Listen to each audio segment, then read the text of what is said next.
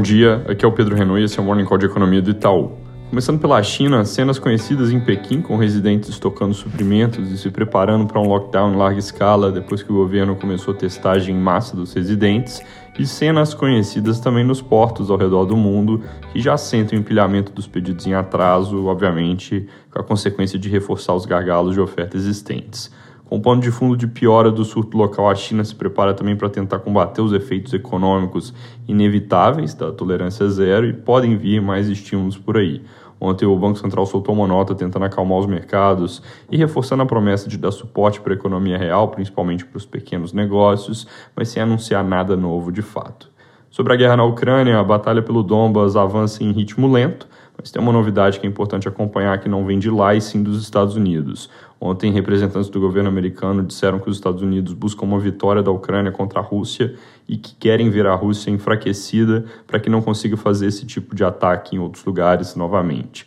Lembrando, os Estados Unidos e outros membros da OTAN vêm ajudando a Ucrânia via fornecimento de armas. Mesmo a Alemanha, que tem sido mais relutante em se envolver, mandou recentemente 50 tanques de defesa antiaérea, e essa postura mais incisiva aumenta a chance, primeiro, de algum incidente do tipo ataque russo a uma remessa de armamentos da OTAN,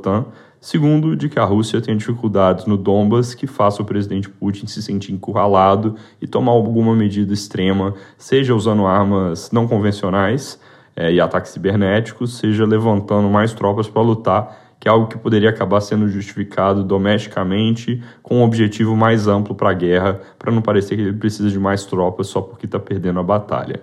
Nos Estados Unidos, hoje saem alguns dados importantes: vendas de bens duráveis, vendas de preços e imóveis, indicadores de atividade e confiança do Conference Board e Richmond Fed. Aqui no Brasil, o TCU marcou retomada do julgamento sobre privatização da Eletrobras para o dia 18 de maio isso é depois do dia 13, que é quando o governo queria fazer oferta de ações para aproveitar os números do balanço do fim do ano passado e evitar questões de liquidez e volatilidade associadas às férias do hemisfério norte e a proximidade com as eleições que podem impactar o processo, que agora fica para julho ou agosto. Saiu agora há pouco a confiança do setor de construção, veio com alta forte de 4,8 pontos em abril, com isso, ela chega a 97,7 pontos, que é o maior patamar desde o início de 2014 melhora veio muito forte no componente de expectativas, que subiu 7,1 pontos no mês. Essa é a maior alta desde a parte mais complicada da pandemia, lá no meio de 2020, devolve todo o recuo do mês passado. Para terminar, sai daqui a pouco a pesquisa Focus, depois de quatro semanas sem divulgação, muito provavelmente mostrando piora das expectativas de inflação.